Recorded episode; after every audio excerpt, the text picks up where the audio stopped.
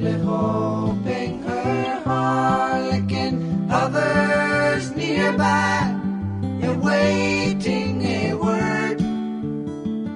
这是第一百期长节目的反派影评。大家好，我是 K 先生。大家好，我是雷普利。大家好，我是波米，感谢两位来我们节目啊。K 先生也是将近一年没来了啊。之前《猜火车二》和我们聊了丹尼保尔，哎，今天聊的电影其实就是丹尼保尔原来的御用编剧拍摄的啊，所以也算很对路的嘉宾了。那雷普利可以说是我们近百期以来上节目次数最多的嘉宾之一了啊，应该至少有二十期，那是五分之一了。那这两天在公众号预售了一个月的迷影手账，就准备发货了。还没购买手账的朋友，从现在起，我们也终于是现货发售手账了，随时买，随时寄送啊！另外，微店还推出了这周五刚刚在内地上映的动画片《大坏狐狸》的原作中文漫画，目前还在打折预售之中。这本比较适合家里有小朋友的听众啊。来说湮灭的影片信息，北美分级是 R 级啊，这个片子内地还是有可能延迟上映的啊。批片方是极光片语啊，那显而易见，这个上映到时候肯定会是要删减的，最少最少也会像现在正在上映的《水形物语》这样大量的替换，然后再加上补帧数的方法，以弥补删减带来的时长啊。当然，现在资源是没有删减的，本片片尾是没有彩蛋的，虽然它那个片尾字幕做的很酷炫啊，然后格式是二 D 数字彩色电影，数字中间片是四 K 的，这个相当不容易。国别是美国，而影片几个出品方代表了未来好莱坞的一个大合作趋势。一方面，它是有属于好莱坞五大的派拉蒙影业，而另一方作为全球媒体发行的，则是流媒体巨头网飞啊。而刚刚被腾讯注资的空舞，这个也是承制方之一。那么，《湮灭》是根据美国科幻小说家杰夫·范德米尔的《遗落的南境》的第一部来改编的，当然其中也有部分情节是来自于第二部啊。而《遗落的南境一》也是星云奖的获奖作品，他击败的正是刘慈欣的《三体一》啊，这也是让这部在改编的时候就受到国内很多科幻迷关注的原因了。那他的导演是亚历克斯·加兰，之前凭借导演处女作《机械姬》一战成名啊，当时是在奥斯卡视效奖上击败了北美影史票房冠军《星战七》。更早以前，加兰是一位编剧，就像刚才说的，他主要是以给丹尼·保尔写的科幻片为主，包括像《二十八天之后》《太阳浩劫》和小李的《海滩》。而很有意思，去年的诺奖得主石黑一雄的《别让我走》电影版的剧本也是由加兰来执笔的。那么这部电影的唯一署名编剧也自然就是导演本人了。当然，加兰并没有挂名本片的制片人。《湮灭》呢是绝对的独角戏啊，唯一领衔主演的是奥斯卡影后娜塔莉·波曼，而本片还有两位机械姬的演员，一个是演了波曼片中丈丈夫的奥斯卡·伊萨克，这个也是这两年红的发紫的一个男星啊，天启的扮演者是《星战七》《星战八》和《醉乡民谣》的主演，另外一个则是机械姬里面的亚裔混血机器人水野索诺亚，他在本片是客串了开场的一个医学院学生，而演波曼其他的队友还包括《雷神三》里面的女武神英雄泰莎·汤普森，还有《八恶人》里面最出彩的詹妮佛·杰森里。此外，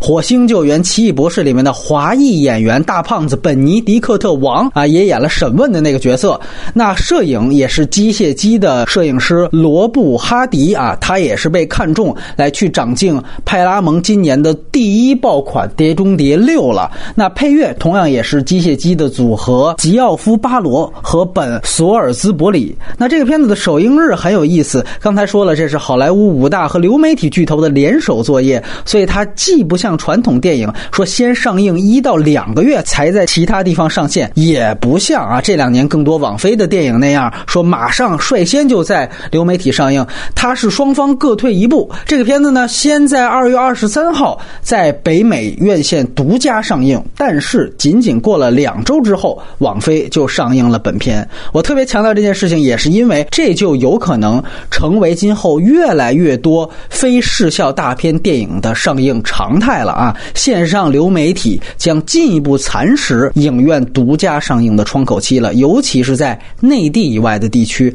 本片的成本是四千万美元，而《机械姬》是一千五百万美元。虽然成本差了很多，但是北美票房差不多。《湮灭》目前是两千七百八十九万美元，而《机械姬》当年北美是两千五百四十四万美元。当然，刚才说了，《湮灭》只上了两周，流媒体就上线了嘛。而且这两部电影也都是限制级电影，那资源和字幕受惠于网飞的策略，所以我们内地影迷现在才能坐在这儿来聊这部电影啊。网飞上线当天，网上就流出了幺零八零 P 网络全高清资源，而且是自带网飞的官方中字，等于连字幕组翻译的时间都省了啊！所以这个就是可能以后常态的一个好处了。咱们现在开始打分，K 先生来，我就给六分吧。呃，有五分应该是都给原著的。呃，我个人是觉得这个片子最大的问题在于导演加兰没有任何的发挥啊，但是他的改动很多地方我是不满意的啊，我还是推荐吧，因为就是这个原著的底子那个设定毕竟还在，然后这个设定也是我个人特别喜欢的，推荐给就是科幻片迷吧。雷布利，我给到了六点五分儿，嗯嗯，我觉得这是一个各方面都很平庸的，呈现了一个比较高冷的利益的作品。嗯嗯，我觉得他同人的气质比较严重，那零点五分就给到他第三幕吧。我觉得第三幕是我比较喜欢的那种做法，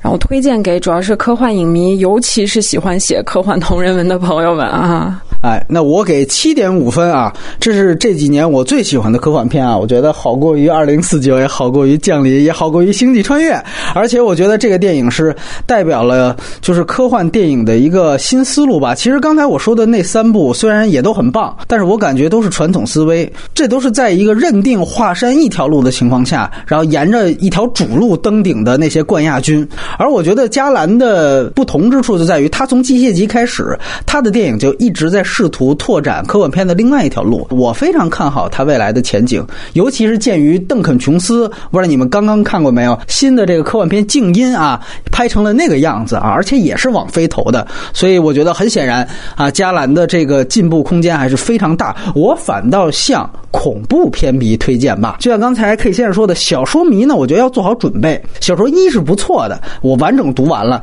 但是他的二三评价都不高，尤其是二，它实际上是大段的宫斗的描写。另外呢，就是四还没有写，所以这个深坑呢，你要不要等他写完了你再来读？强调一句，就是原著不仅不算是电影的说明书，反而可能你会越看越糊涂，所以这个是它关系所在。那么接下来我们开始剧透的分优缺点来聊湮灭蔓延环节，聊聊加兰之前的前作，两位打低分的。先来说说缺点，我来谈优点。那这回调换一下，雷普利先来。我一直觉得它其实是一个很高冷的立意，嗯这个一会儿优点时候说，但是呢，它这个平庸的呈现各个方面撑不起这个非常高冷的立意。首先，我觉得它这个世界观的解释是不够的，有些人物动机甚至在这个片中都没有很完整的交代。比如说，丈夫为什么结尾突然醒过来？我没有看过原著小说，但我在这个片子里找不到答案。嗯然后，这个心理学这个女博士 Ventress 最终的动机是什么？她在这个行动里扮演的角色是什么？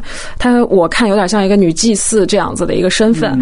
然后最后这个女主的这个身体和灵魂是如何被置换走的？很显然，这个结尾我们可以看到出去的并不是她本人。嗯啊、然后这些我得全靠脑补和猜想。然后主题的探讨，我觉得也不够深刻。我在这里面看到了两个主题，一个是关于人格同一性的讨论，另外是一个关于人类死亡的这么一个思辨吧。呃，我觉得它只是点到为止，在某些方面去给了观众一个暗示，但是在里面完全没有去。铺开去讨论，所以我觉得也需要大量的脑补和我自己调动我自己的想象，然后去想。所以呃，我就不禁在怀疑这个世界观在这个片中究竟有没有闭合，还是说它就是一部同人电影，要根据原著的这个世界观，然后才能有完整的读取它全部信息的这个结果出现。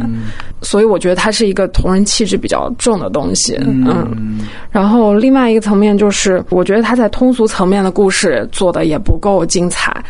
呃，首先他其实是一群人组了一个 team，然后到了相对封闭的空间去探险吧。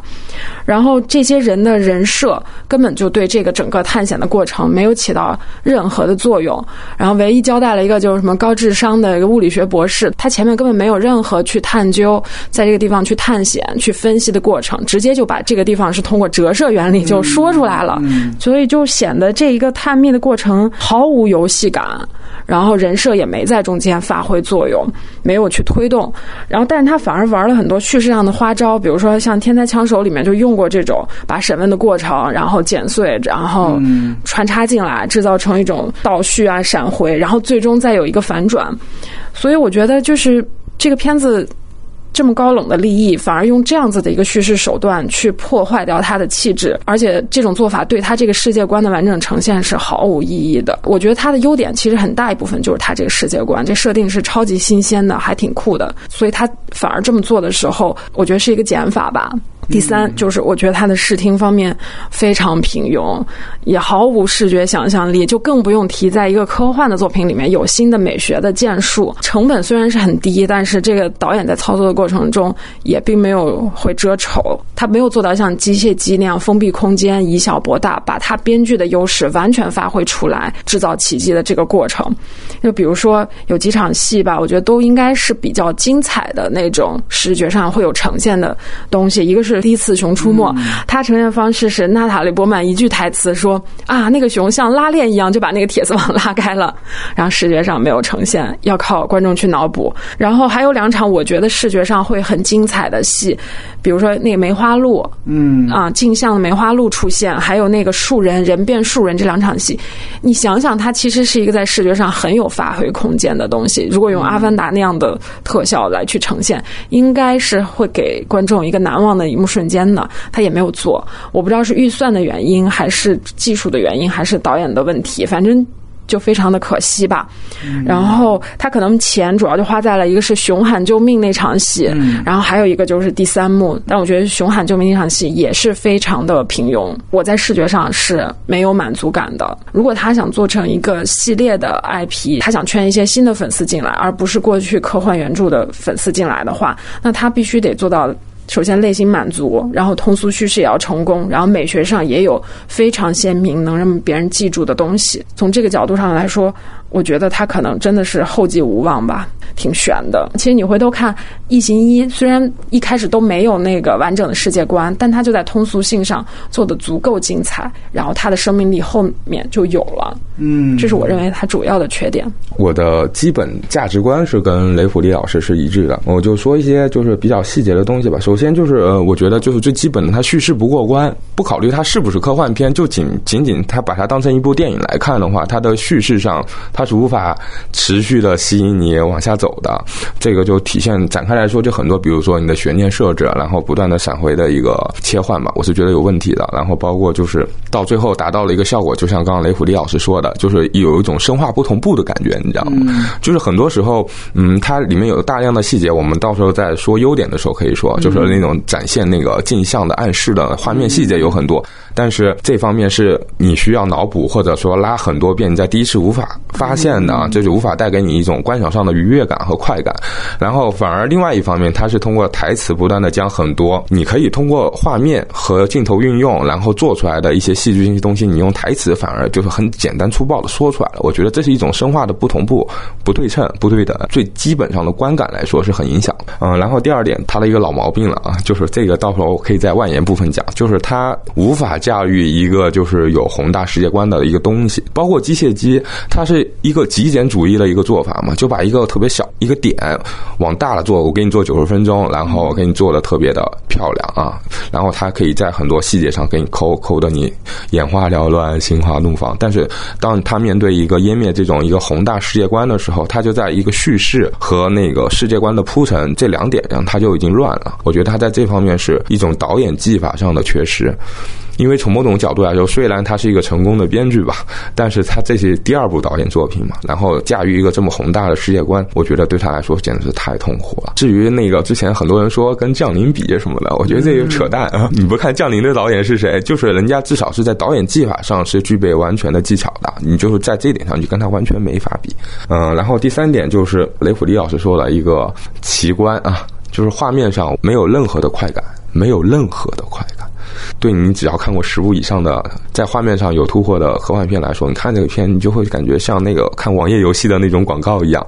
就是特别的崩溃。我觉得这个其实是对设定的一种浪费。大概就这三点。成，我来谈谈优点。我个人非常喜欢的是这个电影对于死亡和死亡仪式的展现。比如说伊萨克拿着一把匕首对准的那个人，就真的像炸裂一样，那个人的上半身炸开啊，那个确实是之前他在小说里面没有这么具体的描述过。其实你会发现，它里面所有的人物呈现了一种：你如果越惧怕死亡，你死的就会越惨；但如果你越不惧怕死亡，你的死亡仪式就会越美丽。包括那个喊救命的熊，因为原来是有驱魔人这样的片子，讲一个魔好像附在了一个人的身上，邪魔上身的那种感觉。然后这一次，他其实把这种概念和怪兽元素结合，你可以看到那只熊，它的设计没有什么太大的新意，就是怪兽片拍到现在，也基本上所有的生物外观都已经没有什么办法再再再去做新意，再去做突破了啊！德托罗那些人都已经玩剩下了，那怎么办？哎，我就不在这方面下功夫了，我们直接换一个思维去制造惊悚感，包括祭品的炸裂，刚才说到了，而且它不是白炫技。你后来你看到最后的灯塔的时候，它那个外观其实也是被很多炸裂开的藤条所包围的。它之前铺垫之后，你就明白哦，灯塔曾经外面发生过什么。包括像最后的一个复制仪式，这个其实也算是一种歌颂和礼赞仪式吧，从自焚到逆涅槃的视觉化的呈现，我觉得这个确实整个的死亡仪式都还是很不错的。然后我觉得剧情设置呢，其实它前半段做出了一些我觉得特有意思的，比如说开场我很吸引我的就是上来像所有电影一样，都是一个道王设置，不愿意放下这个亲人，大家就会想这个人肯定已经死了。但后来逆观众的思维，马上想念的这个人神不知鬼不觉的出现在他的面前，你后来证明他不是一个传统意义上的鬼魂，对吧？他其实就是他世界观设定的一个延伸，从一开始他就透着一种反传统，包括两位都不太满意的这种质问的。其实他这个质问开始你要注意到一个细节也很有意思，就上来他就会问这些队员怎么了，然后他就直接说死了或者怎么着了。就是加兰从一上来他就告诉你这些主人公接下来死没死，这个根本不是我的重点，我直接给你他的结果。他的这个质问的 x 曲线外跟 x 曲线内的这样的一个交叉，其实也提供了一些多异性，就是你可以看到一些疑点所在。你比如说逃出 X 区域的都有可能是灯塔的那个高级生命体的它复制出来的一个副本。你会发现这个副本有一个非常大特点，就是出去之后都会癌变啊，这个是它最后的一个设定。那么。这个其实就带出了两个东西。如果她这样对照的话，一个就是你看最后结尾，刚才 B 提到，就是她丈夫的康复。这个康复什么意思？她有可能就表达，也许最后它表面上一下子把 X 区域的问题解决掉了，啊，未知区域的扩张这个危机解除了。但是从另外一个角度的可能是，全球都是 X 区域了。还有另外一种可能，可能接下来我们阐述它世界观的时候会说，就是这个高级的生命体，它通过数次的祭品的学习和纳新的方式，它已经使得后生的副本可以完全适应地球环境了。就说实际上，它也都是通过这样的信息的暗是来提供这样的多异性。这个其实我是觉得它在剧情上有一些反传统的地方。但是我觉得它最大的重点，就像我刚才就是在非剧的环节说的，这个片子让我一下子感觉是像看。哪一类的科幻片呢？就是潜行者。我有一个区域，有几个人进去，然后通过和这个地区所谓的地外文明发生的接触，我们说典型的走形而上路线的科幻片。哎，一下子让我在这个电影当中看到了那样的影子。所以我觉得它和美国的传统的主流科幻片走的不是一条路。而我觉得这个从补充主流科幻片的就是类型角度来说，这是特别重要的一件事情。其实像《前行者》那样片，它是艺术电影。而湮灭其实是商业片。我们一直在考虑一件事情，就是商业片导演怎么样可以把在艺术片领域的一些瑰宝给它世俗化，去传播给大众。所以从这个角度来讲，我是特别特别肯定这个电影的一点。其实刚才雷布利谈到的一些关于主题，我理解的比较浅显。其实它很简单，《一落难境》它其实讲的就是人类在面对未知的时，时候他的几种不同的态度。这一种不同态度，其实就是人类囊括了人类所有可能的主流态度，从抗争、抗拒到融合。如果你看《遗落的南境》的话，它第三部的副标题叫“接纳”，其实这也是一个过程。我们说的具体一点，刚才提到的这个队伍进入到这样一个未知区域，好像一次社会学的实验一样。呃，这个小说也好，这个电影也好，他们强调的都不是这些人的名字，而是这些人的职称。这个是非常有意思的。这个小队是由物理学家、地理学家、还有生物学家以及心理学家，还有医疗人员。那么，其实这就像《前行者》里，我们知道他是文学家和科学家，然后被一个蛇头带着进到那个区域。这个其实都是符号意义。那么，你可以看到这里面，首先它呈现了物理学家和医疗人员对于融合的。两极的态度，那么最正常也是最低级的，可能就是这个医疗人员，对吧？当他看到自己被感染的时候，他的想法是最直接的。那我趁你们把我绑之前，我先把你们给绑起来，我先杀掉别人。那这个可能就像所有的僵尸片里边的那些被人感染的人一样，先瞒住不说，然后再采取做法。而物理学家其实是另外一种。对于融合的态度，它是一种最主动的接受。熊喊救命这件事情刺激了他。那么，与其我在死亡的时候留下尖叫和痛苦，就像医疗人员一样，不如我主动的去拥抱融合。那么，这里面它有没有人设上的铺垫呢？确实，你感觉这一下子就看出了这个折射有点愣。但其实它有一个铺垫，就是他最后他放叶子的时候，你能看到他手上全都是他之前自杀的所有的割腕的疤痕。这个人本身他就是心理有问题。因为这整个这个小组其实都是各有各的心事、各怀鬼胎的。因为他这是一部电影嘛，所以他我觉得铺垫的还 OK，就起码在符号上你能明白他的这个表意和对比。说白了也是很简单，就是你最抗拒融合的那个人死的就最惨。其实是在这样的一个未知区域里面，你完全。不可能按照人类自己的主观能动性去进行，所以这个其实是一组对比。那么影影片其实还给出了另外一组对比，就是主角夫妇对是否允许高等生命体给自己做复制，也说白了就有点像三 D 打印，也是一个两极态度。那但影片这个我觉得是非常有意思。刚才雷布利提到了这个同人电影的概念，呃，但是我必须得说啊，如果我们读过小说的话，确实这个电影和小说的湮灭的。其实它的主线故事基本是完全不一样，啊，它基本上完全是自己原创了自己的所有的主线故事，而且放弃掉了湮灭小说里面的一个核心的，就是地下塔和颠倒塔的概念，呃，然后原创出了生物学家进入到这个未知区域的一个原创动机。这些确实全都是加兰自己巨大的编剧的这个作者性的体现。就是我觉得他原创的最有意思就是生物学家。和黑人出轨，制造了这样的一个动因。表面上呢，是为了波曼等于有点赎罪这个意思来进入到 X 区，但其实呢，我后来第二遍再去看的时候，我觉得它很有意思，就是其实和黑人出轨，这个是一种不同种族的交配。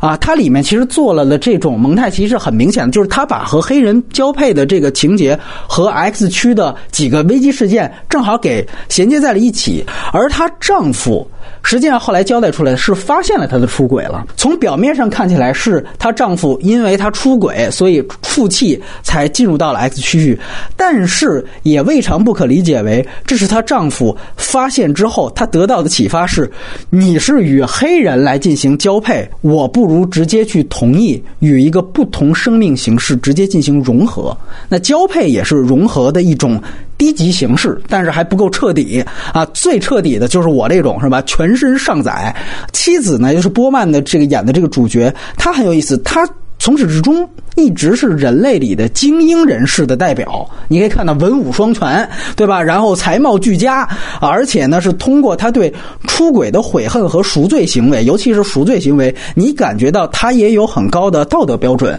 就是所谓的人类的这种公序良俗的这么一个守护者。呃，在小说里可能这点更明确啊，这个确实是电影可能出现的问题，就是其实它代表的是人类自由意志，我要不要融合这个决定权在我。啊，无论我面对的东西是不是比人类更高级，剥夺我的这个自由意志就是不行的。这个是他的世界观，但这一点电影刻画的不够好，这个我们缺点去说。但是。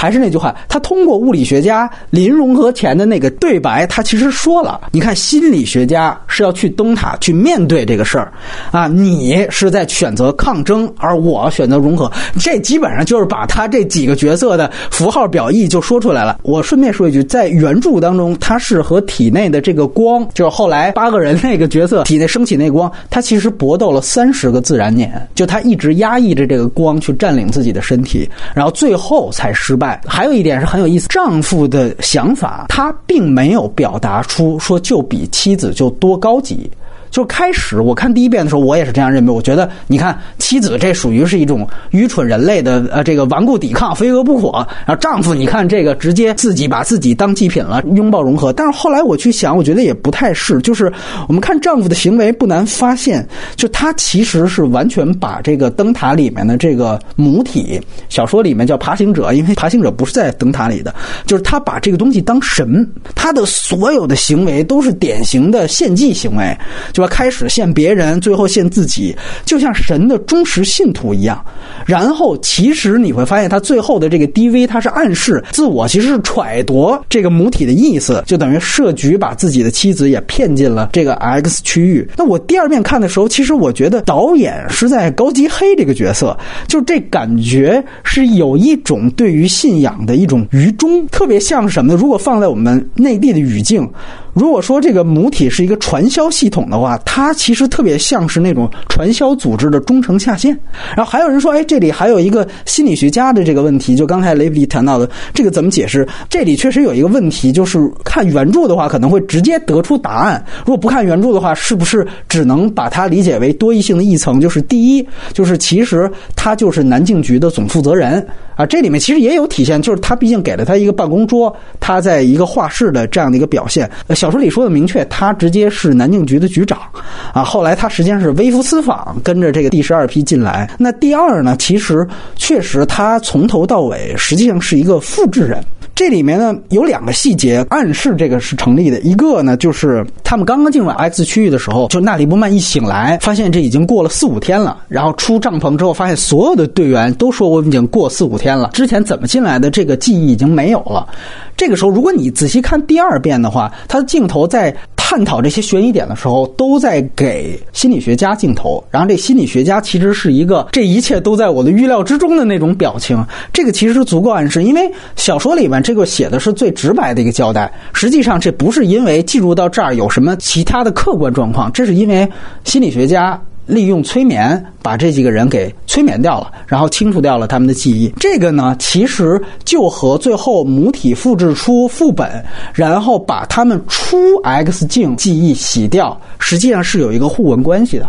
那这个是一点。二来呢，本尼迪克特网里面他说了一句话，就是他说：“你知道这个。”女人已经得癌症了，你怎么还相信她？那这个就像我刚才提到的，他暗示的点就是所有的副本出 X 区域都会癌变。这个其实你就可以证明，就是在癌症的晚期，他又进入到了 X 境，是有一个身份上的一个多异性在这里面。他把小说当中心理学家近乎有理一般的这个心理说服能力和就是实际上控制别人心灵的这个能力给弱化掉了。但确实他保留了这样一层暗示。你包括如果你再仔细看的。话就是开始，波曼啊还没决定要进去，她只是在那个窗户外面看自己的丈夫，然后她就说：“呃，你们什么时候打算让我离开？”然后这个时候心理学家就以特别怪异的表情直接问了她一句：“他说什么？难道这就是你想要的？你就想离开吗？”就这个其实是一个心理暗示。但是有意思的一点就是，他这个设定和《银翼杀手》里面的复制人设定一个基础的共同点就是，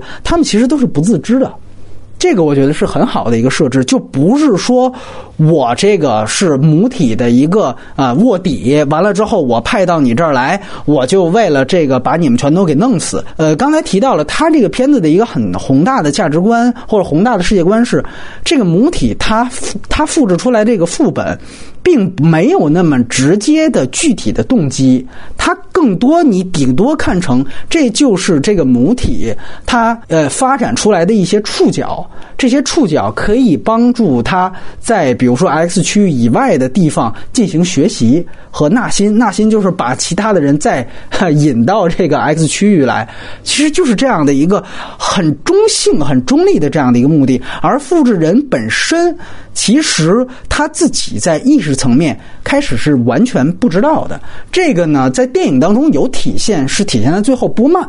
就是波曼，其实最后出来的是复制人，他这个就是那个对话的意义所在。他自己 也并不知道自己到底是什么状况，所以这一点我觉得也是他很有意思和很值得琢磨的一点。就还是那句话，就这不是一个特别黑白分明的对峙问题啊！而且呢，到最后有人说你怎么看待他最后在祭坛上的那个涅槃？这个其实我感觉就是更像交作业，就是我已经把无数批的社会精英。吸引到了 X 区进行献祭了，现在数量已经够了，我的任务已经完成了，所以我在身心上重新上载回组织。那其实从地外文明的角度，我就说一点，我觉得，呃，像老塔这类的科幻片是完全不在意去呈现和构建，就是外部文明到底是什么样子的。在这类的科幻片当中，很有意思，就是所谓的彼岸文明或者地外文明，它唯一的意义。就是人类内心活动的哈哈镜。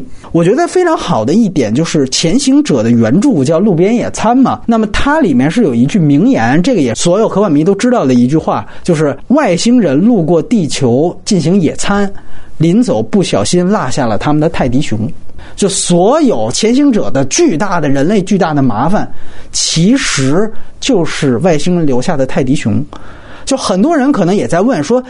这个片子里面的 X 区域到底是什么？这个思路其实就是里面质问的这条线当中，大胖子本尼迪克特王他一直以来的问题。就这一条质问线，我觉得很重要，因为它其实就代表了通常的人类思路。就你看，他一直都在问娜塔莉波曼，就是，哎，这个外星人、地外文明，他们来了肯定有目的，什么目的？他们这个绝对是有动机的，什么动机？就是这个是一个非常人类思维的方式。如果我们就按人类思维的方式去给答案的话，那特简单，X 区域就是外星人留下的泰迪熊。就是有人说这个片子没交代清楚具体的这个 X 区域的作用，其实三部小说也没交代这个事情。所以我说，你如果看小说会越看越糊的，就在这儿。就这个其实就是一个典型的泰迪熊式的科幻麦格芬设定。小说里它设定的也是说是载着高等地外文明的这样的一个小行星撞到了南境，然后呢，其实无意当中人类。触发了这样的一个装置，然后这个装置被触发之后，就形成了所谓在人类眼里的这么一个烂摊子。这里很有意思，就是它其实没有地外文明有意的征服，然后甚至。这个母体啊，就是我们刚才说的这个灯塔里的这个东西，其实它也是装置原生培养出来的。那小说里面可能说的更具体，就是其实第一个母体的原型就是灯塔的管理员啊，这里面根本没有涉及，他把它抽象化了。就是说白了，如果我们对比稍微接一些地气的，就是普罗米修斯的设定，毕竟普罗米修斯那个也是误打误撞，然后打开了一个远高于地球的这样的一个人类文明，但是普罗米修斯还有一点。比较接地气的是，它至少那个是一个生化武器库。你看，你惹了、触发了人家武器了，那你当然死了，就就会会带来一场灾难和矛盾。就是说，这个定义还是一个人类层面的定义，就是啊，我触发了武器，然后这样。但是这个电影其实我觉得很有意思，就是你看人类看这个 X 区域是烂摊子，就王说，你看最后他毁了一切，然后波曼就说，这个也许不叫毁。这个可以叫改进，是很有意思的。就是我们在《水形物语》那期，他其实聊过，我们其实当时涉及了一个重塑上帝的话题，然后当时进而延伸到了克苏鲁神话这个问题，就是说，感觉克苏鲁神话里面对于人类渺小的这样的一个态度，呃，你也可以说他们本质上和就是类似于泰迪熊设定，这个是一个殊途同归的。这里面我觉得路边野餐的泰迪熊理论和克苏鲁不一样的是，就这里的地外文明，甚至他都不去强调它是在有无意伤。伤害的功效，就是你像克苏鲁神话里面或者三体里面，它最大的一个比喻就是说，呃，人类踩蚂蚁根本不会在乎蚂蚁的感受，因为我压根没注意到你。但其实这种思维啊，我们说创作思维，它其实还是在强调一种无意伤害。这种无意伤害，从作者思路去归纳，其实本质上也是沙文主义思想的彼岸投射，就是那个东西太强大了，以至于他都不会注意到我。如果对位到政治上，这其实是一种政治观点，就是比如说李。光耀当年提出的很有名的大象理论，就是我们新加坡是小草，大象打起架来对草坪是灾难，同时大象做爱对草坪来说也是灾难。但是湮灭，我觉得它可能更高一级的是在于它集成的这个泰迪熊理论，连这种攻击性的假设它也不做，就是说它并不假定 X 区域的地外文明是无意当中要踩死你的，相反，它这里面无数个暗示是在说它有可能是对你好的。然而。即便是这样，你仍然是懵逼状态，你仍然是不知所措的，因为你根本 get 不到这个东西。就说句俗话，就是这颗流星它特别像地外文明拉了泡屎，然后不小心甩到了地球表面一点儿。但是放在地球这样一个农耕级别的土壤里面，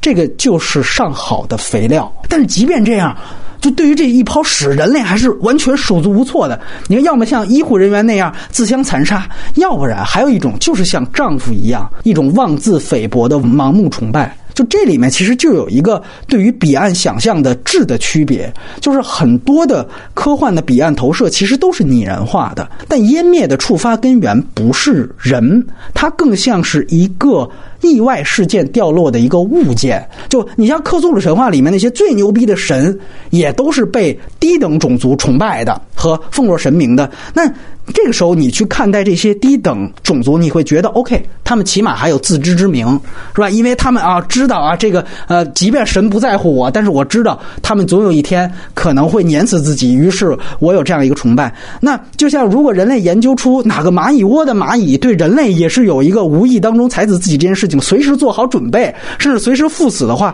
你也会觉得哦，这些蚂蚁起码它比一般的它的同类要高级，因为它有这样一个自知之明。但是这一切的设定都是建立在你好歹拜的是一个拟人化的存在。但湮灭里面，他连这么一个人都找不到。这个时候，你再想想，波曼的丈夫如果他是把外星人的一泡屎去当上帝一样去崇拜，而且还肝脑涂地的话，更显示出人类的可笑的行为。从作者角度，我更愿意去把它和我跟雷布利聊过的，也是我们都特别喜欢的《迷失之城》，就这是一个创作论，就是说彼岸文明是怎么想的，不是这类电影的叙述重点。它更加关注于我们自身。当然，《迷失之城》里面彼岸文明其实就是原始的部落。对我们都不再去做那方面的叙述展开，我们只是关心自己。因为对所有彼岸文明，你再怎么深入的科学幻想，它也是幻想，它也是有意淫的这样的一个本质所在。而对于我们自身，再怎么细节的表现，也都有价值。就是意淫他者，只是自卫。而关注人类自身才是一种自省，那这个其实是我想说的一些我喜欢的地方啊。说的有点长，不好意思啊。呃，我听完你说的那个。我的感觉是，咱俩看的是一部电影吗？我看到的东西跟你看到的东西就，呃，有些是一样的，但很多地方都不一样。所以，我这也侧面的，我觉得印证了我说呢，它很多东西在这个片子里是没有闭合的，都需要观看者特别强的这个脑补。对。这个乐趣其实对，尤其是那种喜欢看同人的人，或者喜欢写同人的人来说，几乎是种本能。就看到一个世界观，我就想看看能不能歪歪一下，或者是脑补一下。我所以我还是坚持，我觉得它还其实是没有闭合的，在这个片子里面。嗯嗯，我优点先从细节开始说吧。首先就是呃，它有大量的画面的细节是有暗示的啊，包括呃一些什么就是镜像的一些折射，包括那个水杯那个是很明显了，就是两个人喝水的那个，因为是给的特写嘛。那个呃，然后剩下其实还有一些细节，包括那个两只小鹿频率是一样的，你知道吗？一个有机整体的一种这种细节，首先我是觉得是很好的，因为对于这种可能就高概念的、比较高概念的这种科幻片来说，这种呃复盘的这种细节其实是很有意思的，是你是必须要有的。这个不是说像异形那种，就你爽完了就爽完了啊，大概是那样。然后第二个细节是，就是我觉得这个是加兰在改编上做的特别好的一点，就是它去人化，它把重点放在了人和这个 X 区域里的这种外星生物的这个交融也好、对抗也好，或者怎样，用什么词都行。他没有把细节放在一些，比如说小队内部的成员之间的那种人性上的这种勾心斗角上，点到为止。他没有在这上面做很大的文章，他已经简陋到怎样呢？简陋到就是靠交代他一句背景。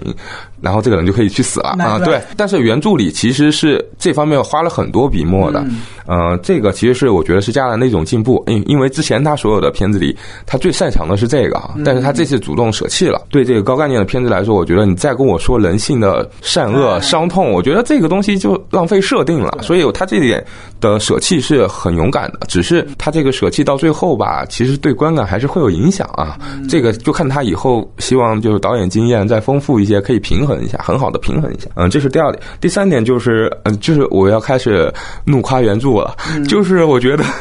就是他这个片子的高概念的点，最新游的点是什么？我觉得最牛逼的是去视觉化，就是其实这种所谓的外星人，它是一种微观世界的一种存在啊，只是通过一个人啊或者怎样的一个触发，触发，对，然后让你感觉到他在这啊。但是我是觉得，首先，因为我是唯心主义者，我是一直很崇拜就是意识不灭的嘛，所以我觉得这个东西是我很嗨的一个点。它其实通过了一些直观的东西来把这个事情给说的尽可能的明确一些，有概念一些，比如说。他通过基因的科学理论啊，然后把它给理论化了一下啊，就是它怎么传播，包括折射啊这些东西。但是其实归根结底，它还是一种没有形态的一个电波类型的一种存在嘛。它只是，比如说我换个角度来说，如果人不是靠基因来生存的，嗯，那是靠另外一个元素，你是靠电子或者质子。我觉得这个外星生物它是也是能够驾驭你，把你给同化掉的。我是觉得他这个概念是特别牛逼的，只是他碰到人，人刚好是通过基因分裂嘛，等等等等，他就这样做啊，然后。其次，我是很喜欢他的世界观，他的世界观就是像你刚刚说的一点，我是很赞同的，就是他没有一个站在人类的角度，就是没有一个强对抗。呃，所以我看这个片有一个特别自己特别喜欢的一个观影体验，就是一开始还是惯性的，我会以人类的视角去看。当你随着片子的剧情推进，不断的走，不断的走，看到最后。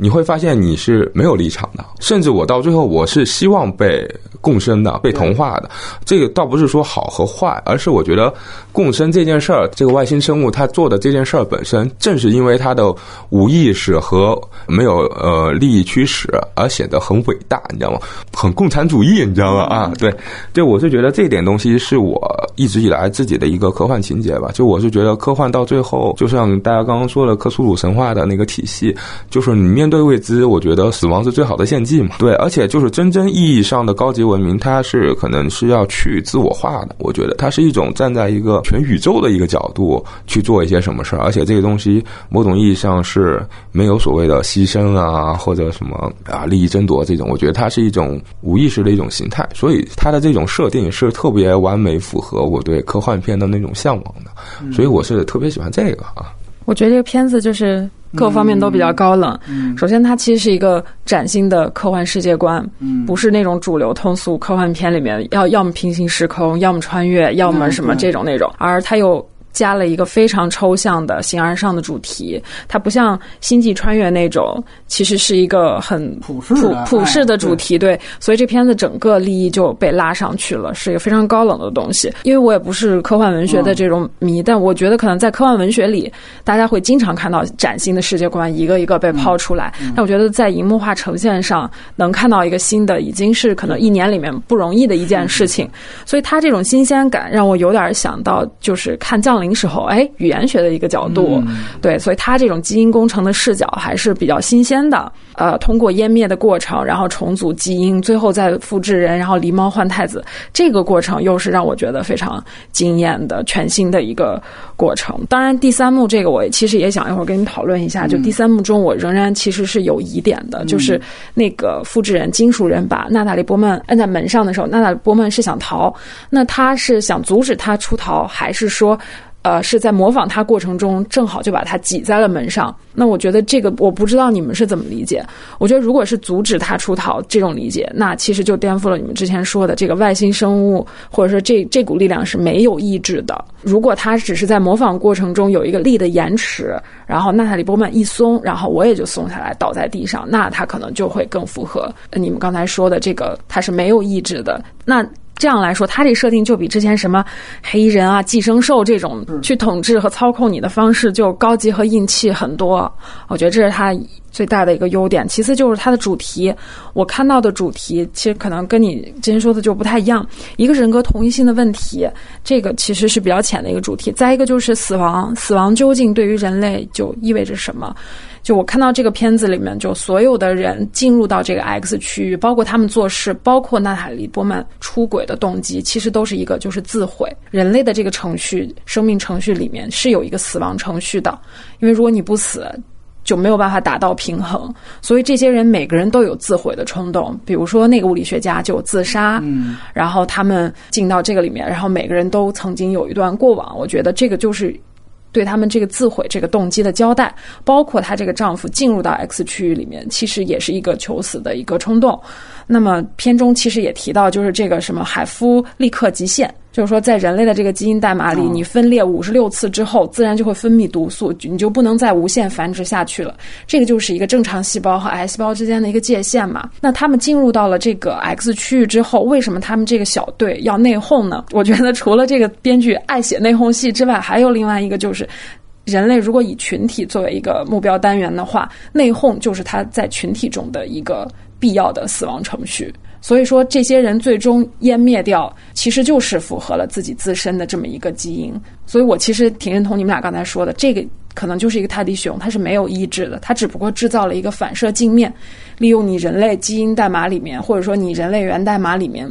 最根本的那个死亡设定，然后进行了这样的一个置换。所以我觉得这一层是我在这个片子里看到非常。怎么讲？非常形而上的主题，它就不是像《星际穿越》那样的什么亲情啊、爱情啊什么这种普世的东西，那它可能就更科幻一些。嗯嗯，所以它由里到外都是很高冷的。然后到了第三幕，我其实非常喜欢这个第三幕的这种做法。那个复制人一出现，开始他俩就完全是靠动作和外部动作去表现所有的复制的过程。如果换一个大俗手的这样子的一个人的操作方式，可能就是啊，要出现一个导师或者是一个终极智慧者，然后站在旁边要逼逼一番，要把这个整个复制的过程给你解释出来。而他就是用了一个封闭空间的两个人的这种动作，然后就把整个这个模仿和复制的过程拍出来。这个就让我想起以前《骇客帝国》动画版里面。最后一个动画叫矩阵化，不过它那个是动画啊，它其实也是用了一连串动作去表现了人类去如何驯化两个机器人，并且让他们产生了人类的意志和感情。其实这是一个人化的过程，就很像这个这个的做法。我当时看《骇客帝国》动画版那个时候就非常有经验经验的感觉，然后看到这儿我也其实也是有类似的快感的，所以这个就大概就是我看这个片子我比较喜欢的地方。我如果谈问题的话，我觉得。很有意思，就是其实我我个人感觉，就是有一点挺大的问题是关于娜塔莉波曼自己这个人设。其实像刚才说的，如果它是一种就是人类态度的展现的话，其实呃，它里面所想体现的是一种人类有抗争意识。就这种抗争意识呢，就包括像这个物理学家他用嘴说出来的，这个其实作为他的动作来说，并没有表现。这是一点。二来呢，就是说很有意思的是，如果你想表达人类的无力感，尤其是自由意志在这样的一个不可知的东西面前的无力感的时候，你其实是不是描写出主角抗争到最后都是徒劳，反而更能去体现出和反衬出这种无力感呢？我觉得这个其实是一种体现。然后另外一个呢，就是关于他最后真假美猴王这个段落吧，我个人感觉就是。复制这一套模式是非常好的，但是呢，他后来把这个作为一个梗，就是说我这个真的死了，完了我假的换出去了，这个其实反倒是 low 了。我的感觉就是说，确实副本逃出去了，然后他就有点像，我觉得也挺遗憾的，就是比如说。在剧作里面，它就像三块广告牌和那个二零四九，到最后都有一个真假设置。就呃，虽然就是有一个是不是真凶啊，最后发现不是。当然，不是肯定要好过于是。这个二零四九里边也是，就是不是救世主肯定要好过于是。但是其实本身你就把它就是很高级的一个呃世界观拉到了一个二元对立。的环境下了，就是要不然是，要不然不是。但是我个人是觉得，就刚才你提到的这个细节，我确实也觉得，呃，除了他最后这么暗示好像是真假美猴王置换之外，我其实更愿意把它理解为，它其实也是一种共生状态。就是说，对方也有了你，你也有了对方。呃，我觉得很有意思的一个可以区别，或者说可以呃能够看得出来，确实最后死的那个留在灯塔里的人，更像是他本体，其实就是在于他最后有了意识。就是你会发现，他着火之后，一方面给了她丈夫的遗体，另外一方面，就最后快死的时候，还要钻到那个洞里面去。说白了，这个实际上。这个最后倒是一种抗争，就是说我最后把你这整个他认为的可能是虫卵吧，还是怎么着，我给你点着了，对吧？这个你会发现，他的整个的暗示的他们换体的这个提示是在这儿，这个提示好过于后来。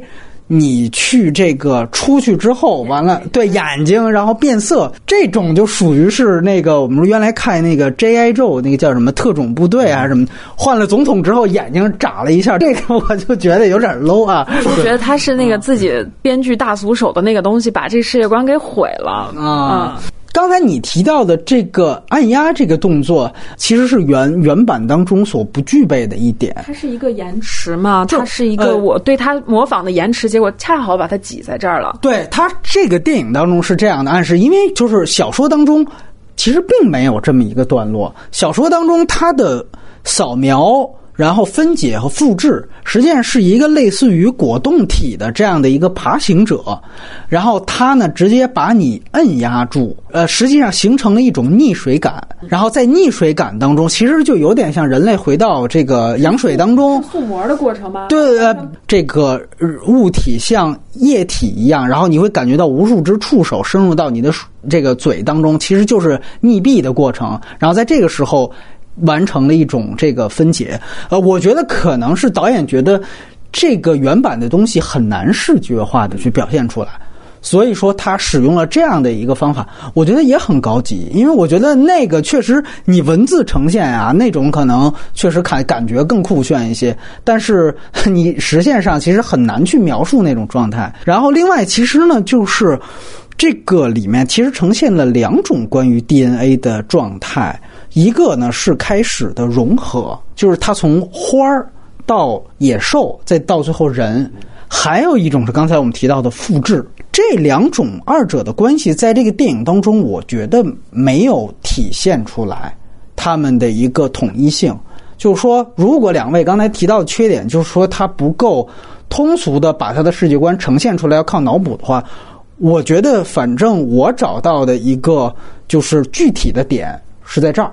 就这个东西，我觉得它没有体现好，因为小说当中这两者是一回事儿，复制就是融合的其中的一个步骤。就刚才我说的三 D 打印嘛，就是扫描、分解、复制，最后融合。那小说里面刚才提到的就是爬行者，他制造副本的机制和流程，实际上就是一个纳新的过程。就纳新这个词特别重要，它不是征服，也不是感染，这就是它的。就是一个中性的一个融合行为的其中一环，但这个片子呢，它其实突出了生态意义上 DNA 融合。就这个其实放大了，就小说当中可能就提了这么两笔，可能作为闲笔写了一下，他把它发展成这个片子的一个主要的世界观系统。这个是电影的作作者性体现，而且加入了就是物理学家自己与植物融合的那么一个最后的一个原创。嗯，这个我就会让我觉得这个概念它就没有那么清晰。的去和最后的复制去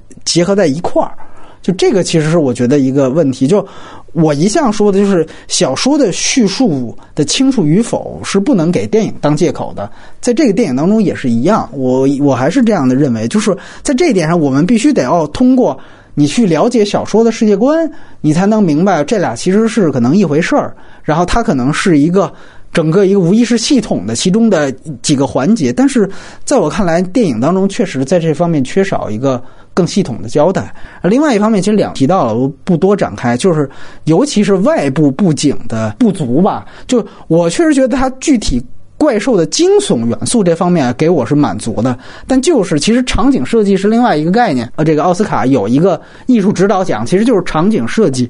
这个我觉得在这个电影当中是远逊于这个机械姬的，因为呃，它里面有一个外景，那外景你看出好像是不是加兰的一个缺点，尤其是那个最后灯塔旁边。真的是叫火树银花是吧？开始是银花，然后后来点着了就变成了火树，就这个东西让我觉得是有点愣啊。像一个三流婚庆公司给他做的 有质感。对对对，包括就是说这个结界弄成这个肥皂泡的这种，就是这个让我也有点，就是因为。当然，我觉得它也确实，你面临一个你怎么把它视觉化，就是那 反正这就是最通俗的。反正所有我估计所有人坐在这儿，你要开这个策划会，你能想到第一种不怎么用思考的，肯定就是这种，弄个肥皂泡，完了就就往这一落就完了。就这个东西，我觉得也确实没什么太多。就相比我刚才提到的死亡仪式的展现，这个确实是不足的。另外就是摄影，确实我觉得这不知道在干嘛。我确实很。喜欢那个机械机的摄影，但是印象很深。就这个片子，确实它那个，尤其是有一个特别大的问题，就还是过曝明显，而尤其室内景，然后也不打面光，光完了之后外面的过曝。我开始啊，我是极力的去，因为我喜欢这个电影嘛，我愿意给这个导演去找风格的解释。我觉得是不是是他现实世界和 X 世界的一个反差？后来发现不是，他拍现实世界也有这毛病，我就没办法这个给他洗地了。对，然后另外呢，就是第三点不算是缺点，但就是有一点给大家提出来的一个参考性吧，就是他毕竟面临一个对于小说素材的选取。其实我对这方面我特别满意，而一方面我也压根儿不以原著做呃参考，二来就是我特别喜欢就是小说是这个样子，然后电影完全重组，我把你的所有的模式打乱。你这拼图拿过来，我自己再拼一个其他的图案。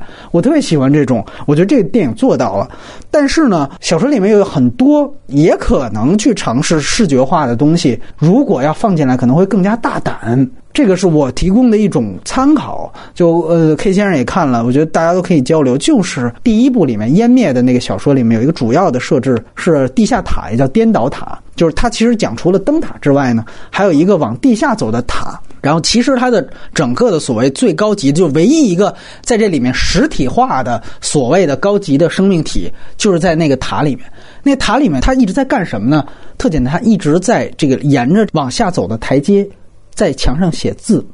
写的都是你能看懂的英文，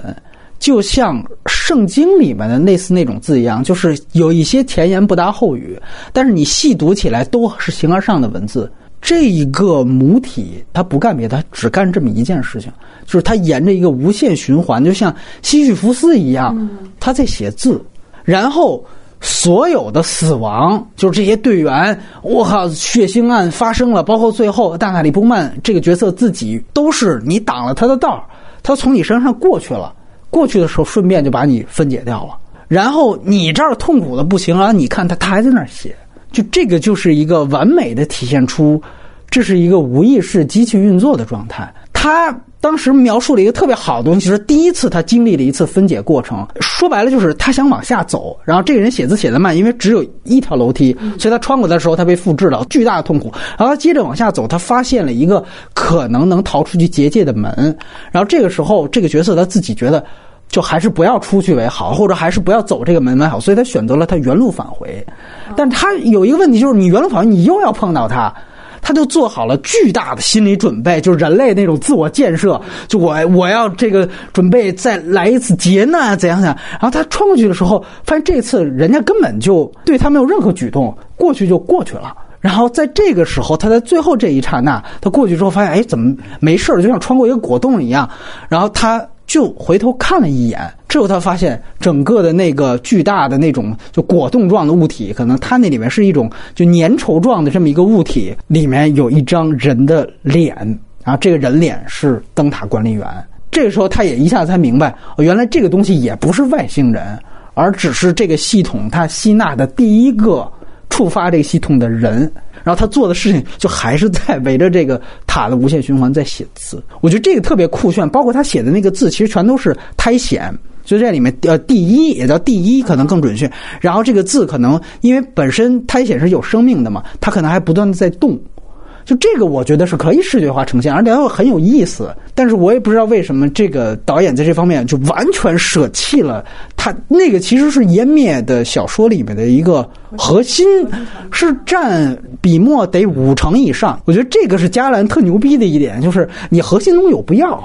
对吧？我就写，哎，你这世界观不错，我拿来我自己组，我挺挺挺佩服这点的。但是我觉得就在这里做一个分享。就我觉得这个设定其实是很牛逼的一件事情，但是另外一些他这个小说当中没放进来的概念，我觉得有一些不放进来也不失为过。就是确实，他尤其到第三本的时候，他有一些就是说讲这个区域里面也是有。时空错乱，人会遇到自己的小时候啊，这样的东西。呃，而且由于它这里面有副本这个概念，就克隆这个概念，所以它有的时候如果视觉化呈现的话，可能会像恐怖游轮。它里里面小说里面是有这样的描述的，就是我在旁边的时候发现，我跟着另外一队人，然后进到这个里面。但是我觉得它特别有意思的一点是。这个小说就是它的第一部，是典型的以就是娜塔莉波曼这个角色为主视角的，这个没问题。但是它第二部是以一个叫总管的名字为这个主视角，然后第三部其实是多个视角，然后来回的跳转。就是第一章写总管，第二章写局长的主，第三章写什么灯塔管理员，就是他来回跳。然后在跳的过程当中，你会知道，其实，在里面他牵扯出的这个生物学家，就是娜塔莉波曼这个人物。他的主视角其实已经变成了这个人的副本了。其实说白了，他有一种就是写着写着，或者你看着看着，有一种不自知的，哎，你其实被带入的。你看了半天是这个人的副本在讲故事，这个很牛，很牛。对对对。但是说白了呢，就是说我不知道他如果也呈现，如果他很好能呈现出到电影当中会很厉害，但这可能就。有点难，所以最后没办法，他的成员法就是狸猫换太换太子。其实质问线就是在表达这个意思，就质问线里面的娜莉波曼是副本嘛，对吧？然后他把这个副本和真实的文本就结合在一起，你会感觉。是？难道把这个很酷炫的概念视觉化之后，只能这样呈现吗？啊，这样呈现的话，是不是有点像那个夏马兰以前有个灵异第六感，是吧？啊就人到最后发现自己原来是死了，是鬼了，这种感觉。他，我觉得是这样，他们都很清楚自己就不是原本。就是你看那个，她丈夫醒苏醒之后，她问他第一句话。就他不是一个说到最后才知道自己是鬼，不是啊。那个小说也不是，他一直都知道，只是有的时候因为他来回跳，读者不知道。读者不知道。对，然后他读者是到哪一幕？我觉得最牛逼，就是说娜塔莉波曼的这个角色碰到了一个猛兽，然后从那个眼睛里面看到了，哦，原来他才是真实的我。就你明白吗？对于读者来说，这是很大的冲击力。带着一个假的主人公，然后在中间碰到了其中一个冒险，这个冒险当中出来猛兽，这个才是你第一本里面看到那个主人公。所以这个其实我是觉得是很牛逼的一个 一个设定。但是 反正啊，做出来了，让观众到最后有一个这样子的反转，就比现在这眼睛一亮，这个要要好好一些，要好一些。但是我觉得这个都挺难的啊，就是说这你现在去想也挺难把它给。给做到这种，你可以看到，比如说他那个喊救命的熊，他你记得就是娜塔莉波曼到最后去查他的尸体的时候，故意就停留了一下，而且还摸了他的这个手腕，就你感觉他和前面那个熊好像也制造了这么一个意思，就其实这个不仅仅是我遇到的一个猛兽，而是我的其中一个队友，就是他也有这样的一个暗示在。但是呢，可能就没有自己遇上自己，就是自己的副本遇上自己这个这么强烈。如果你非要做一个真假美猴王的话，我觉得你把真实的自己变成了一个猛兽这种方法更酷炫一些啊。我这是分享几个这个这个小说当中的东西，这里面还有一点，它只是挂在嘴边上，但我觉得没太体现的是那个，就是说时间反差。开始本尼迪克特王问他，就是你觉得你待了多长时间？啊，你们怎么两周什么的补给扛了几个月？就是他其实也在强调出，就里面的时间过得比外面快。但这个事儿吧，一来你也没很好的体现，二来就是这个事情它有意义吗？其实没意义，它只是在表达这个地方不一样啊。就这是一个神仙叫什么？天上一天，地一年，对吧？在小说当中，如果你有时间折叠的设置，那你需要去叙述这个地方跟外面不一样。你现在你没有这样一层交代，反正那你是为了留着拍续集嘛？就你跟着好多东西，它都是为了你感觉，要不然为了留着拍续集，但你这里铺垫东西，你再单独看就没什么太大的价值。对，所以我觉得，反正就有这么几个提出来能够分享的。对，关于小说，我不知道 K 先生还有没有什么你喜欢的点没有？我觉得就是小说里就是关于女女主角的这个设置的改改变吧，就是所讨厌但是是必要的，就是把把一个类似于只爱科研哎对对 的那种性格的女生变成了一个就是居然会去出轨，你知道吗？啊，是是，就是这种这种通俗化的设置，我觉得是很必要的啊。就是你你会有一个共情的代入感嘛，要不然就是你的主角一出来就是一个只会跟你聊基因的人，你就完全没有代入感，带入你的那个生活嘛。我觉得这个改编还是挺好。其实我想强调一一句一个细节，就是。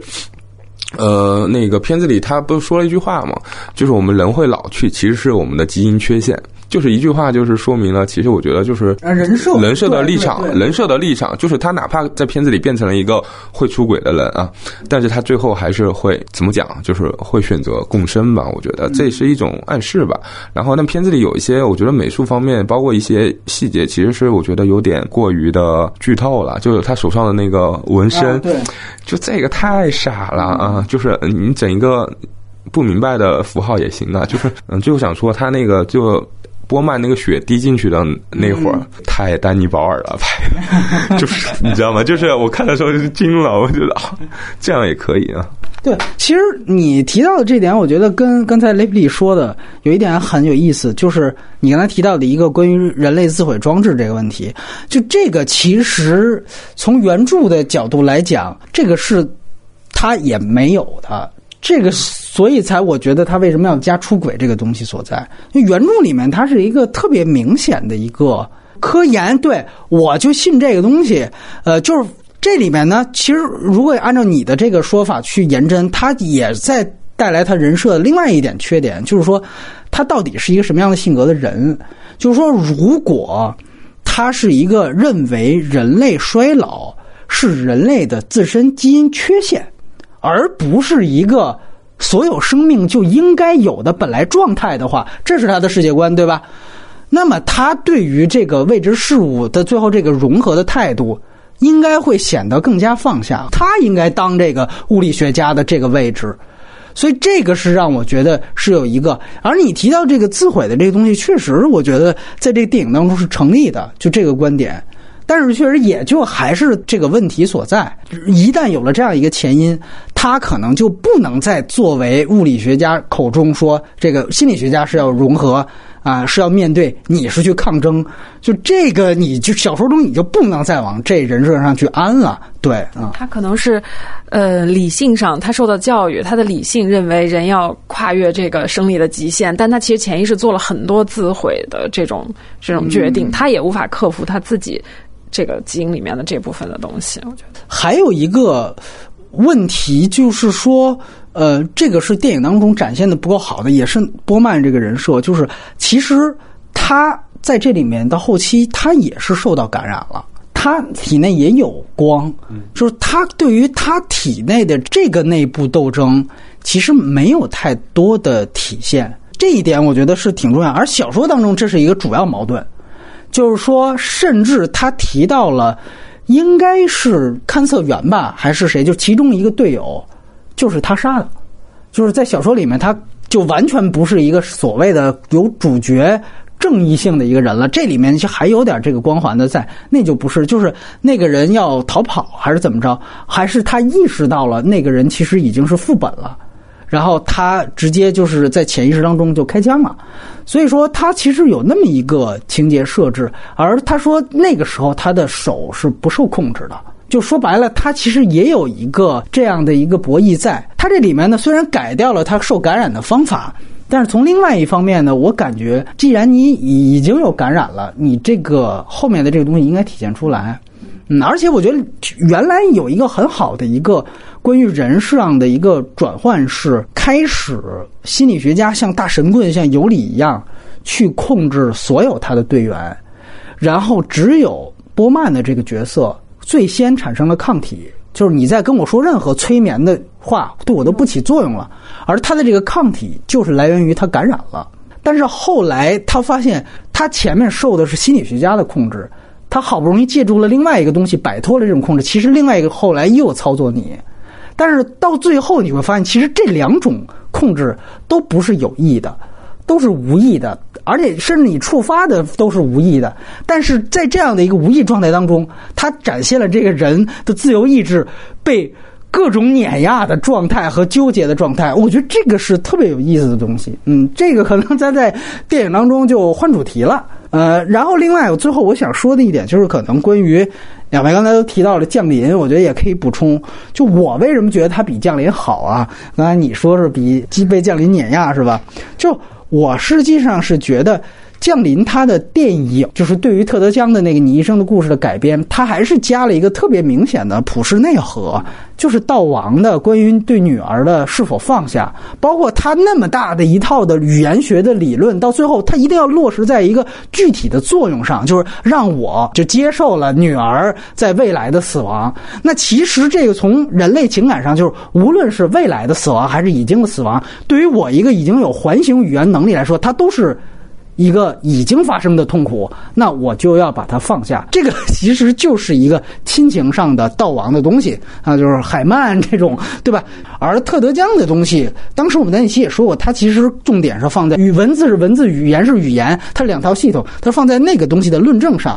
这个其实是降临降格小说的其中一点，而且也是让我觉得它的这个科幻级别也就在这儿。所以我特别认同当时田野的一个说法，呃，包括好像杨超也说过这样的说法，就是吕维伦牛马或许是个。很牛的导演，但他不是很牛的科幻导演，就他不是科幻迷，甚至可以这样说。就这一点，我特别认同。就他对这些东西不感兴趣，这是他往里加政治的东西。所以从科幻片来讲，我觉得这是他跟湮灭不一样。呃，加兰，我觉得他其实从根子里面，你看，你待会儿两位可能去说，哪怕是海滩那种东西，它其实都有科幻的东西在。就他其实根子是在科幻不一样。另外一个就是，呃，我觉得。就这个电影，你可以说它其实是在描述一种不可知论，但是呢，降临当时我提到的一个很大我不满的缺点，就是它其实有点半吊子，就是在于前二十分钟我特喜欢，就也是不给外星生物任何的东西，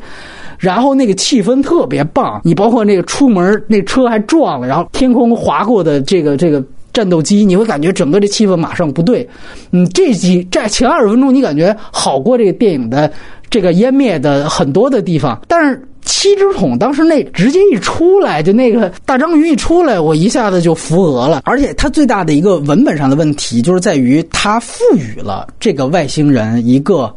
可被人类了解到的具体目标动机，这个东西就是还是传统科幻片套路。所以为什么说这还是华华山一条路，还是那一条路没变？就是在于所有的对于地外文明的通常的套路设置都是大到征服地球、拯救地球，小到一体回家。那一体回家也是一个具体的动机。降临很遗憾的后面他也没有免俗啊，我不能说传统思维不好，但它就是一个传统思维。而这个电影恰巧是满足了我在降临当中我想看到就没有看到的那一部分吧。就我特别希望你全篇都不告诉我这什么七支筒什么样，然后你就来这个东西。但是后来，因为我后来才读的《蚁生的故事》的原著，你会发现哦，原来七支筒的语言是他的论述重点。所以当时我们就有一个，也是跟嘉宾的一个一个争吵，他们就觉得前二十分钟你就不该要，你应该上来就花时间就说咱们好好把这语言系统说清楚。然后我的意思是你后边东西，你要不然你就舍了。所以大家都觉得他半吊子就在这儿。然后顺便说一句，大家也会想，比如说一些，比如像《超时空接触》这样的电影，算不算是不可知论？我觉得《超时空接触》它不是讲的不可知，第二名本它是讲的不可证的这件事情。你怎么证明跟人类跟第二文明有接触了？这个是证明不了，就起码用科学的这条路是通不到的。这个我觉得他很形象的通过了那样的一个，就是录像带是十八个小时，然后实际时间只有三秒的那样的一个时间差，呃，这是一个特别好的，也是一个就是案例，他把这个事情说明了。但是它也跟这个湮灭也不是一个系统。所以我更愿意把它划归到前行者那一类。虽然好像你感觉这个无限拔高了这个东西，但是我我还是必须要说，你永远得把艺术东西有的时候就跟诺兰一样，你要把它做通俗化。我觉得这个湮灭实际上是这么一个做法，因为说白了，我们都说科幻片都是从就是当年说同年出了《索拉利斯》和。二零零一太空漫游。那如果说老塔和库布里克是两尊大神的话，库布里克那一脉你能感觉到是有非常明显的继承属性，对吧？从当时比如说视听风格上，甚至约翰威廉斯直接用了他很多的乐曲的灵感去做超人的这个主题音乐，再到后来一直。脉络顺到这个星际穿越，你能发现他这一脉是特别清楚的，但老塔这一脉后来就没了。然后外延部分，这个围绕加兰来说啊，其实也是两个问题吧。一来呢，就是大家聊一聊机械姬，对吧？唯一一个在之前的导演的作品，这个雷普利先说说吧。嗯，机械姬就是格局小，胜在巧，但是它中间并没有任何新鲜的东西，因为你所有人工智能题材你都。避不开图灵测试这件事儿，他其实就把一个图灵测试掰开了，做了一个很长的、很细节的一个展示。然后两人的心理博弈啊，然后他什么时候证明他已经具有了这个人的意志啊？这个，对我觉得不新鲜，我看完也不觉得有特别惊艳的地方。包括他那个整个视觉风格、视听的那个东西，我觉得也挺一般的。嗯，我并不是很喜欢机械姬，主要是世界观没有任何新鲜的东西。嗯，首先机械姬啊，就是刚刚雷普利老师说的，因为你的东西特别小嘛。我觉得加兰最牛逼的地方在于它适合做加法，一个很小的点，而且是一个很老套的理论，大家都知道的东西。我给你夸，我给你拍九十分钟，哎，你不闷。但是它它不善于做减法，所以碰到湮灭这种宏大世界观的东西。它算不好了啊，所以我觉得未来它可能上限不会太高啊。说到机械机，我觉得雷德利·斯科特他儿子卢克·斯科特去年也拍了一部叫《摩根》啊，那个片儿其实跟机械机是故事内核是一样的，反正就是一个一个怎么讲机器人啊，然后一堆人围着一个机器人干一件什么事儿。只是那个加兰他这就很纯粹的一个科幻片，我就是把这个图灵测试的各种可能性我给你做一遍啊，然后那个可能。呃，雷德利·斯科特他儿子拍的那摩根，可能他就是做的通俗化一些，反正就各种互相杀来杀去啊。我觉得这两种方法其实都可以。其实摩根我觉得完成度也很高，但是可能加兰就是更讨巧吧，就是可能对某种意义上来，有可能对纯粹的科幻片迷会更喜欢他这种。但是我觉得还是那句话，就是他善于在小东西上做加法，不善于在大东西上做减法。当时大家也是在说，就是视觉效果这个问题，毕竟奥斯卡当时有这么一个。应该算是近十年最大的一个冷门，而且大家也觉得这个几乎是为数不多奥斯卡颁的很漂亮的一个奖，就是说居然敢肯定这么一个小成本的视觉效果。你从我的观点来讲，我确实就刚才跟 K 先生说的一样，就是你感觉这图灵测试你放哪儿都能做。你看那个《银翼杀手》第一部里面上来不其实就是一个类似于测试的东西嘛，对吧？我就弄一个电扇，然后放在这儿，但是呢。它我觉得很不一样，就是说我真的可以围绕着这样的一个机器人拥有人性的地方，就是在于这个它也同样拥有人性幽暗面的一面。这个东西我把这个环境做的也特别呃阴暗而且诡异，就这个确实是就封闭空间当中就视觉设计是有想象过的。按说是锦上添花的东西，但是当这个锦。我们都已经见过太多的时候，往往你觉得厉害的就是天上的那个花儿。哎，这个电影它就是有这个地方，所以我觉得确实视觉效果，你有什么想说的吗？嗯，我首先我是觉得科幻片这个东西视觉效果这个是有天然优势的。我举个不太恰当的例子，就是你想想当年的大都会，你现在看，比如说你是今天拍出来的，我觉得它技术奖肯定还可以拿。这也就是为什么。二次元动画片就是科幻片最好的永远是日本嘛，就是这个东西它就是有天然的优势。我觉得像机械姬，我觉得它是风格取胜。我我我不觉得是某种意义上是说怎么讲。那我换个角度来说，你看那个斯嘉丽约翰逊的《平囊之下》，它本质上你说跟页面说的不是一一件事儿吗？一个一个没有形状的外星人，只是它具象化成了一个斯嘉丽约翰逊嘛？对，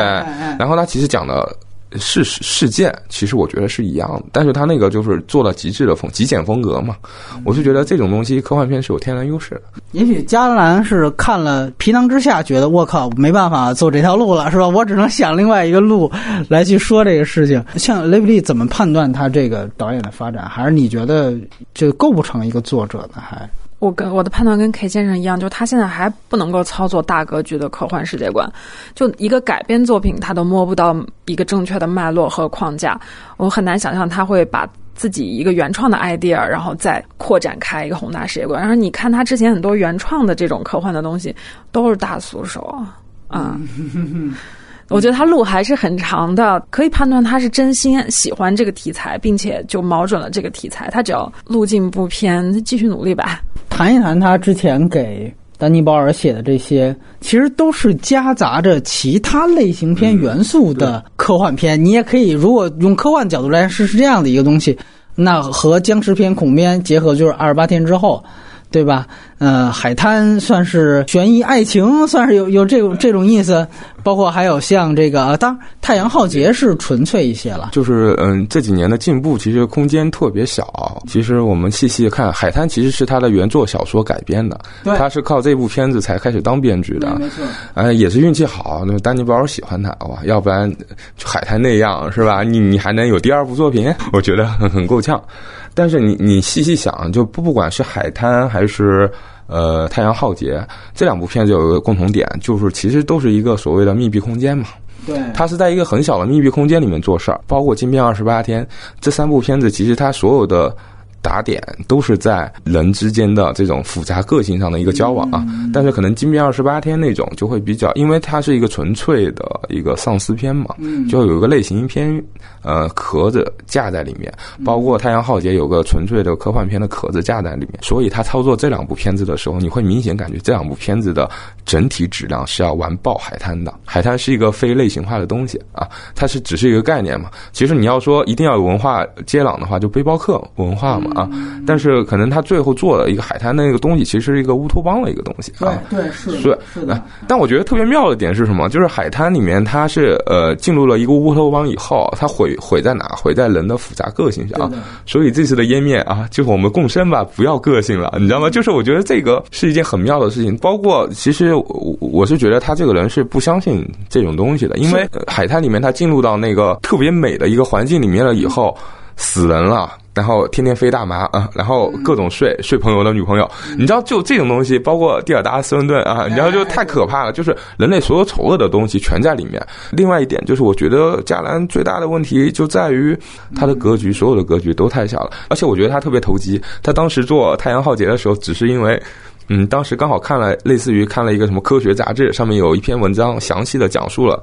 太阳以后。会怎样死亡？嗯，他就拿到了所有的理论依据，然后，然后我就架一个故事进去，你知道吗？我觉得他特别投机，你知道吗？然后包括，这不是这不是所有的故事都这么出来了？你不能这么黑加对，呃，不是，呃，开玩笑。然后那个《金瓶二十八天》里面也是，我觉得他所有的东西都做小，都已经生死存亡关头了。他所有做的人性的东西，首先一个不新鲜了啊，其实是一个基于人类自保的一个个体的特别小的描述，包括海滩里面。里奥纳多进入了里面，进入那个海滩里面，包括后面蒂尔达斯文顿的黑化啊，就是所有人都是基于自身的一个基本利益考虑，就是其实是特别小的。其实到太阳浩劫是开始有些怎么讲，这个世界观开始努着往上要变大一些。比如最经典的一个形象就是那个太阳浩劫里杨紫琼演的那科学家，嗯，植物学家，嗯，就是我爱小草胜过爱生命，胜过爱你们这些同事。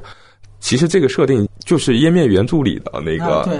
女主角波曼那个角色嘛，就是这个人设本身就是一个献祭的人，就是一个我为科学献生命嘛啊，我可以不要性生活什么的都可以啊。所以这个东西到后面他做那个别让我走的时候，嗯，其实就是我觉得就是我我觉得其实那个挺一般的啊，对对对对对。我基本上同意 K 先生的判断啊。你看他第一个海滩是他的，其实是最能表现他内心世界的东西，就是一个反乌托邦。对，他有一种三人成虎的这种价值观在里面，就人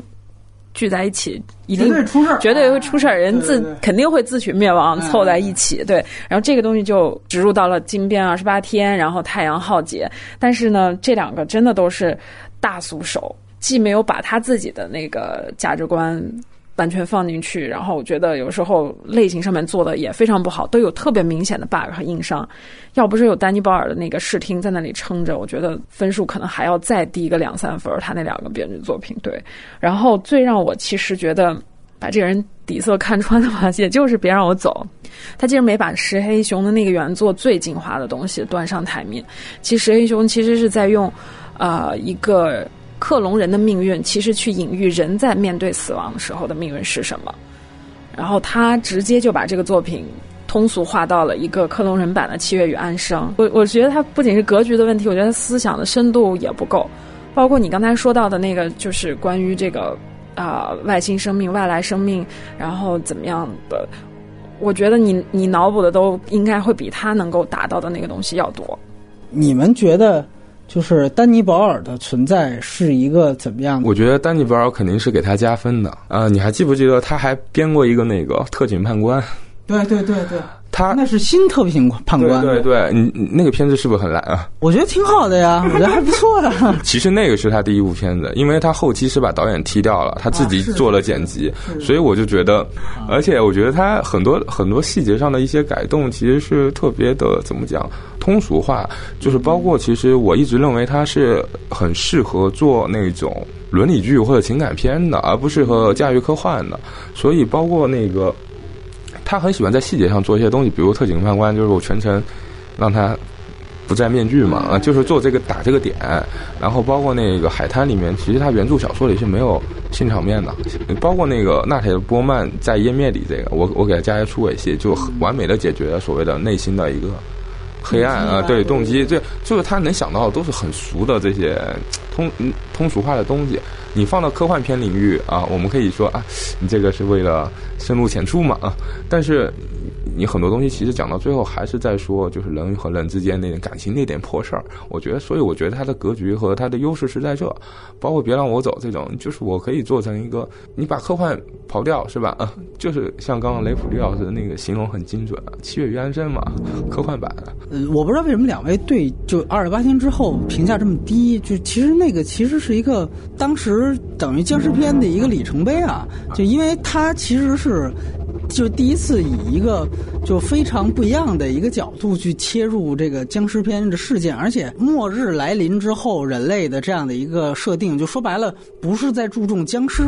而是在注重僵尸发生之后人类的这一面究竟他们的状态是什么。这个其实当时在就是僵尸这一个美国最主流的一个。类型片当中，血浆片类型当中，其实是有一个很大的一个一个一个提升。我不知道为什么到到两位这儿成了一个烂片，对对对，没有呃。烂片 是个雷普利老师，我是很喜欢《金边二十八天》的啊。然后我我甚至脑补，我觉得那个行尸走肉都是他孙子嘛，就是肯定的啊。然后不仅如此，那个《太阳浩劫》网评就是很一般，我也很喜欢那片。就还是那句话，就是他是把那个可能性做到极致了。在这种呃一个飞船里的空间，八个人还是几个人，各种可能性，我给你写死了。我觉得这是他最牛逼的地方，所以我觉得《太阳浩劫》是完成度很高的。我给你一个设定，比如说你是一编剧，我给你设定八个人在一个太空飞船里，你给我去写一本子，你再怎么写，你你超不出《太阳浩劫》。你说的《金面二十八天》的所有好是丹尼·巴尔的好，不是加兰的好。对，所以我们其实走的